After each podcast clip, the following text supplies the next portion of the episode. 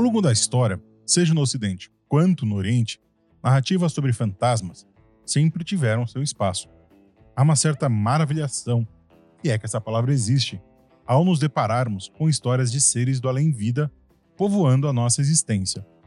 Seja em contos folclóricos, herdeiros diretos de certas tradições orais, seja na literatura, na ópera, na música, no teatro e no cinema, fantasmas e correlatos estiveram e estão presentes. Basta ver o sucesso que obras como A Volta do Parafuso e alguns contos de Edgar Allan Poe têm. Durante o período medieval, principalmente durante a passagem da Alta para a Idade Média Central, se desenvolveu no folclore, na literatura e nas crônicas um motif. Já vamos ver o que um motif é. Começou a surgir um exército de mortos-vivos sendo punidos por seus crimes, geralmente violentos, desfilando para alguma pessoa viva, geralmente alguma autoridade. O nome que ficou consagrado a esse motif é caçada selvagem. Mas você sabe o que é a caçada selvagem? Então chega junto e bora aprendermos juntos. Eu sou o Bruno e você está ouvindo o Medievalíssimo Drops.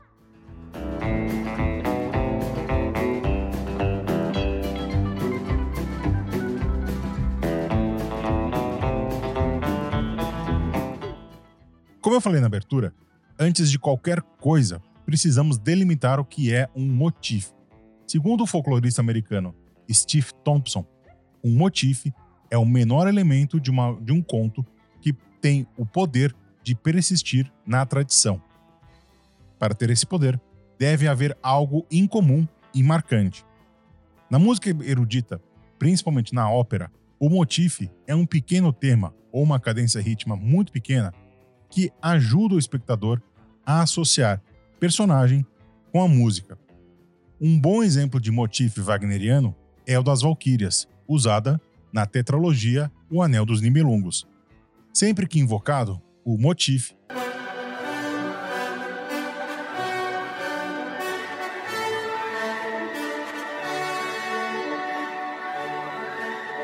Wagner está aludindo às Valquírias, que, por sinal, já foi tema de drops por aqui. Se você ainda não ouviu, tem link na descrição desse episódio. Esse exemplo operístico é muito bom para entendermos o uso do motif na literatura e no folclore. Agora, vamos à caçada selvagem. O primeiro registro codificado sobre a caçada selvagem pode ser apontado para o monge beneditino e cronista normando Orderico Vital e sua História Eclesiástica, uma crônica em 13 livros que narra desde o nascimento de Cristo até a Batalha de Lincoln e a captura de Estevão de Blois em 1141. A história eclesiástica é uma das fontes para se compreender e estudar a conquista normanda. O relato de Orderico narra o encontro dele com um exército de mortos-vivos, acompanhado de cavalos e dos mais diversos tipos de demônios, onde ele reconhece, entre os mortos-vivos, pessoas que ele conhecia e que tinham cometido os crimes.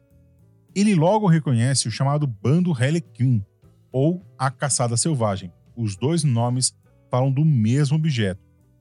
Em Heróis e Maravilhas da Idade Média, Jacques Legoff aponta a Caçada Selvagem como uma forma de expiação de pecados em um local onde não é um inferno. Segundo ele, com a criação do purgatório e esse terceiro espaço no além-vida cristão, faz com que a incidência desse motif na Europa diminua. Porém, ele será resgatado principalmente pelos contos de fada dos irmãos Grimm e pela pintura pré-rafaelita. Em Os Vivos e os Mortos na Sociedade Feudal, Jean-Claude Schmitt aponta como a sociedade tripartite medieval está ali representada de forma alegórica. Ainda no mesmo livro, Schmitt faz uma longa explanação sobre as raízes e desenvolvimento do motif ao longo do medievo tanto no folclore quanto em aspectos mais sofisticados da cultura, como a arte, a literatura e a história. Esse tema dos mortos visitando os vivos é algo latente durante a Idade Média. O melhor exemplo disso é a danse macabre, presente na iconografia. Outro exemplo é na dramaturgia, com destaque para o uso desse tema na obra-prima de Gil Vicente, O Alto da Barca do Inferno. A caçada selvagem também foi representada nos países do norte, tendo um tema bem comum no folclore escandinavo e germânico. Essa influência se percebe pelo nome no qual ela é tamanha conhecida, bando Helekin, que supostamente Helekin derivaria de Herla King, um lendário rei germânico. Segundo Legoff, na obra citada já aqui no episódio, o nome Helekin e não a sua representação teria originado a palavra Arlequim, um dos personagens da comédia dell'arte e do carnaval. Outra questão que é importante para entendermos a caçada selvagem e seus vários correlatos em diferentes partes da Europa é quem lidera a tropa dos mortos. Primeiro, por se tratar na origem de uma alegoria à violência, a liderança da caçada selvagem sempre foi muito ligada com pessoas fortes e em posição de poder. Por exemplo, na tradição germânica, a caçada selvagem é liderada por ninguém mais, ninguém menos que o próprio Wotan, ou mesmo Sigurd, herói lendário que, segundo algumas fontes, matou o dragão Fafnir. Entre os daneses, quem lidera o exército dos mortos é Valdemar IV Attertag, rei da Dinamarca, já nas Ilhas Britânicas, e na Bretanha é o rei Arthur. Em galês, a primazia cabe a Gwyn ap Nudd, rei do povo feérico. Na Península Itálica, Teodorico o Grande, rei dos ostrogodos. Ocorrem também relatos de bandos sendo liderados por figuras bíblicas, como Caim, Herodes, Gabriel e Satanás. Com isso, podemos perceber por que a caçada selvagem é um motife. Só a premissa é uma parte muito pequena que se adapta de acordo com a cultura local onde esse surge. Sobre as reminiscências da modernidade, podemos apontar para alguns pontos. O primeiro é surpreendente: Papai Noel, ou melhor, a sua versão neerlandesa Sinterklaas. Essa associação é feita a partir da ressignificação tanto do Yule quanto de Wotan nesse festival, aproximando-se do tema natalino a partir da cristianização dos povos germânicos e escandinavos. Já nas artes plásticas, a pintura A Cavalgada de Asgard, do norueguês Peter Nikolai Arbo, retrata o tema e a imagem, que é a capa desse Drops. Na música, o tema da caçada selvagem aparece com força.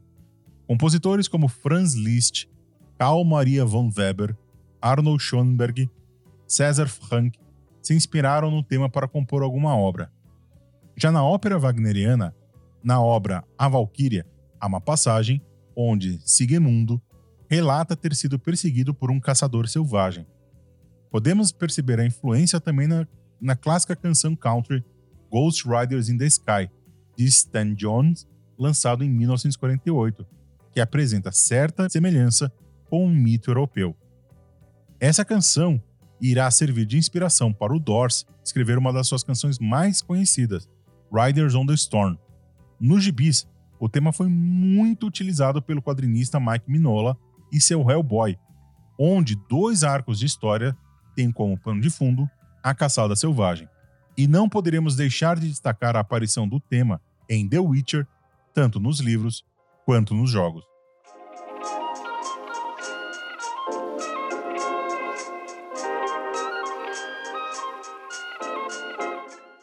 Era isso, meus amores. Espero que vocês tenham gostado de mais esse medievalíssimo Drops. Para aumentar a sua experiência, separei as indicações bibliográficas dos materiais utilizados para esse episódio. A lista tá lá na postagem no site do Medievalíssimo. Link na descrição. Vai lá conferir. O Medievalíssimo agora tem uma comunidade para chamar de sua lá no WhatsApp. É o grupo dos Medieval Lovers. Se você quer se conectar com quem ouve o programa, o link também está na descrição. E se você quer que o Medievalíssimo continue no ar, apoie esse pequeno podcast.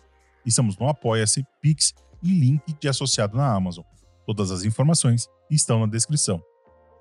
Antes de irmos, gostaria de pedir para você responder a nossa pesquisa de público 2023. São cinco minutos do seu tempo e essas informações me ajudam muito a entender quem é você, o que você acha do podcast e como eu posso melhorar ele. Vai lá responder, link também na descrição. Um beijo, um abraço, um aperto de mão. Até o próximo Medievalíssimo Drops. E o resto é vida que segue.